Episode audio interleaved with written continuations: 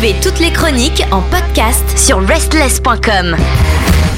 Bienvenue à vous toutes et à vous tous. Eh oui, nous sommes mercredi et le mercredi on fait un point foot avec Ilan dans sa déborde de foot. Salut Ilan. Salut Pierre, mercredi c'est le jour des enfants. Eh oui, Il est où le goûter? Je peux avoir des crêpes au Nutella s'il te plaît? Pas de souci. Aujourd'hui on va parler de la prochaine Coupe d'Europe. La semaine dernière on vous parlait des nouveaux euh, organisateurs de la Coupe d'Afrique des Nations. Et euh, cette semaine on connaît maintenant les nouveaux organisateurs de l'Euro 2028 et euh, potentiellement de l'Euro 2032. Alors pour 2028 ça sera une co-organisation entre le Royaume-Uni et l'Irlande. Et en fait, ben, ce seront les co-organisateurs parce que la Turquie, qui était euh, seule concurrente, euh, s'est euh, désistée et elle espère, grâce à ce désistement, pouvoir organiser l'édition 2032 en compagnie de l'Italie. Donc en 2028, il reste plus que Royaume-Uni et Irlande ensemble pour organiser cet euro. Donc vu que c'est les seuls, bah, ça sera eux. Et pour 2032, euh, a priori, Turquie-Italie ensemble. Et on connaît aussi éventuellement les organisateurs cette fois-ci de la Coupe du Monde 2030. Et là, c'est particulier parce que pour la première fois, la Coupe du Monde ne sera pas organisée par plusieurs pays, mais par plusieurs continents. Et pas deux continents, mon petit bonhomme, mais trois continents. Parce qu'on aurait pu faire quatre,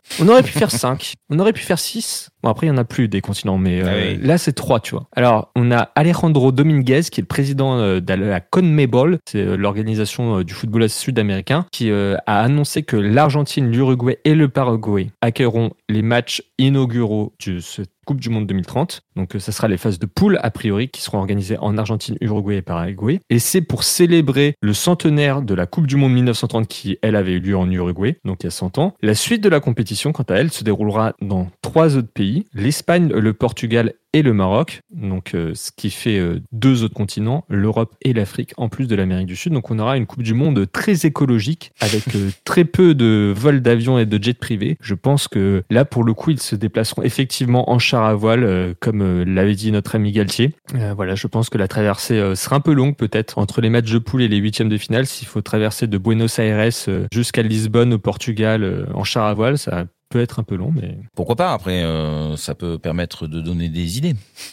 ouais. Mais en tout cas, sur l'écologie, la FIFA, on est toujours au top du top, tu vois. Ah bon, comme tous les sujets, on va dire. Autre sujet cette semaine, ça a été le match en première ligue où s'affrontaient Tottenham et Liverpool. C'était un petit peu le choc euh, de cette journée euh, de première ligue. Et il y a eu un scandale parce que euh, Liverpool a perdu 2 à 1. Mais ce n'est pas là le scandale. Le scandale, c'est que Liverpool a pris deux cartons rouges et que Liverpool s'est fait refuser un but pour hors-jeu alors qu'il n'y avait pas hors-jeu, alors qu'il y a la VAR. Et que la VAR, donc on s'est dit, mais comment c'est possible que la VAR voit un hors-jeu alors que euh, sur les images qu'on a à la télé, le mec est clairement pas hors-jeu? Et on a eu, du coup, euh, c'est aujourd'hui, on a eu la discussion entre les arbitres et le camion VAR, le direct, euh, enfin rediffusé, quoi, l'en- l'enregistrement de ce qu'ils se sont dit en communication. Et c'est assez gaguesque parce qu'on voit en fait que au camion VAR, ils déterminent très rapidement, ils font un très bon boulot, ils déterminent que le joueur n'est pas hors-jeu, ils disent à l'arbitre que n'est pas hors-jeu. Tout le monde dit ah c'est bien, on a bien bossé, on a été rapide et efficace. Et là, il relance le match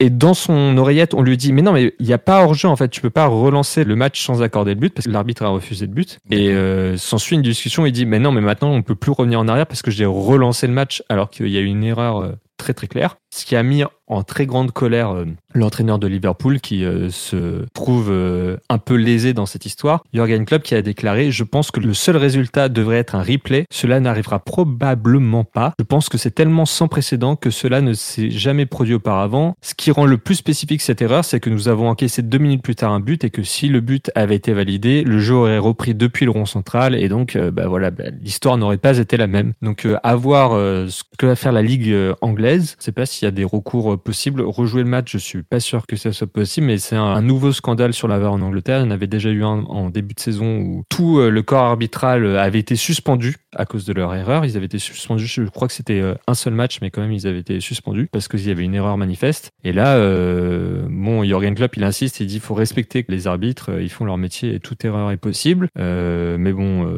Bah là, les c'est l'arbitre. existent toujours. Oui, c'est surtout l'arbitre là qui a fait de la merde, c'est pas la VAR. Et bon, c'est le corps arbitral euh, Oui. dans son entièreté, euh, Oui. le camion VAR et euh, les arbitres. Est-ce qu'ils sont influencés par le stade et le nombre de supporters qui va autour d'eux? Est-ce qu'ils reçoivent des pots de vin? Est-ce que c'est juste une erreur euh, voilà, et le hasard? Malheureux Euh, Et ben écoute, on verra. Ok. L'OL est toujours dernier du championnat, et ce malgré le changement d'entraîneur euh, évoqué il y a quelques semaines, où on se disait bon bah Laurent Blanc, euh, c'est de sa faute si l'OL est nul à chier. Et ben l'OL est toujours nul à chier, même sans Laurent Blanc. Ils sont derniers du championnat de France, alors que bon euh, l'Olympique Lyonnais c'est un club historique de notre championnat et que c'est quand même un des plus gros budgets. Mais les problèmes à l'Olympique Lyonnais ne se trouvent pas que sur le terrain, sinon ça ne serait pas rigolo. Ils ont été sanctionnés cet été par la DNCG, donc l'OL avait vu ses salaires et ses transferts donc ce qui a donné un mercato un peu sous tutelle pour euh, Lyon, ce qui avait poussé euh, Textor, le nouveau patron de l'Olympique Lyonnais, à acheter euh, leur nouvelle ailier star Ernest Noama via le club de Molenbeek, un club qui appartient également à Textor. Et donc il a acheté ce joueur-là, vu qu'il n'avait pas le droit de l'acheter avec Lyon, il l'a acheté avec Molenbeek et il l'a prêté ensuite à Lyon.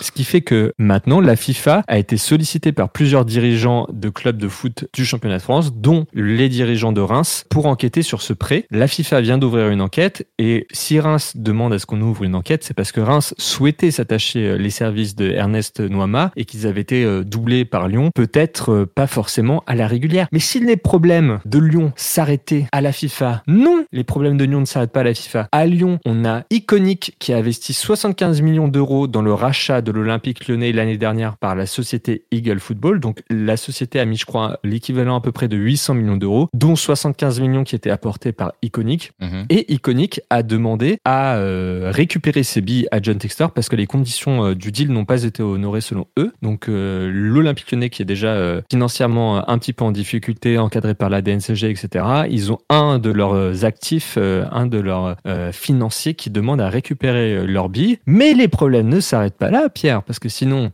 ce serait trop facile. On a le club ukrainien de Donetsk qui veut poursuivre en justice l'Olympique lyonnais, eux aussi. Cette fois-ci, à cause du prêt du joueur brésilien TT à Leicester, les Ukrainiens estiment que le joueur TT leur appartenait encore au moment où il a été prêté de Lyon à Leicester. Euh, le joueur avait pu suspendre son contrat grâce à l'annexe 7 qui autorisait les joueurs étrangers sous contrat avec des clubs ukrainiens ou des clubs russes euh, à suspendre euh, leur contrat à cause de la guerre, bien évidemment. Le joueur avait donc rejoint Lyon et Lyon avait prêté le joueur à Leicester un prêt payant et où ils auraient encaissé 1 million euh, d'euros, alors que eux, euh, Donetsk, estiment que le joueur était toujours sur contrat avec eux, que le contrat était juste suspendu, mais que le joueur n'appartenait pas à Lyon. Donc voilà, donc euh, oh un nouvel événement en justice pour Lyon. En tout cas, ça va pas forcément très très bien du côté de Lyon. Bon, ils vont en fait, ils vont fermer boutique. c'est pas possible, ça va. Ils vont faire un reset. Il y a pas un moment où il va se passer un truc comme ça, où ils attendent que ça retombe, ça retombe, ça retombe, ça retombe. Peut-être que les derbies ça leur manque et qu'ils ont hâte de retrouver Saint-Etienne en Ligue 2. Ah bah voilà, c'est ça.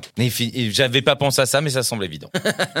du côté de l'ex-entraîneur du PSG, euh, Galtier devrait s'engager au Qatar pour deux saisons avec le club de Al Douai. Il avait décliné, euh, je ne sais pas si tu te souviens la semaine dernière, euh, l'offre potentielle de l'Olympique de Marseille. Il disait qu'il lui fallait un peu de temps, qu'il fallait qu'il réfléchisse, etc. Là, il se semble déjà prêt à repartir à l'assaut d'un nouveau défi. Bon, peut-être un défi un peu moins excitant que celui de Marseille dans le championnat qatari, mais on rappelle qu'il a un procès à venir pour harcèlement moral et discrimination. Ça sera le 15 décembre et peut-être que la tempête sera moins forte s'il est entraîneur euh, d'un club étranger que s'il est euh, toujours entraîneur dans un club euh, du championnat de France alors que son procès aura lieu en France. Évidemment. Bon, c'est une porte de sortie. Il s'arrange. Il remet le pied à l'étrier, comme on dit. Hum. la Champions League, donc ça a commencé hier. On a Lens qui est retrouvé pour la première fois depuis 20 ans la Champions League. Bon, ils avaient joué un premier match de Champions League, mais c'était à l'extérieur. Là, c'était le premier match à Bollard. L'ambiance était en feu. Lens recevait Arsenal. Arsenal, très très bon club en Angleterre et je ne dis pas ça parce que je suis supporter des Gunners.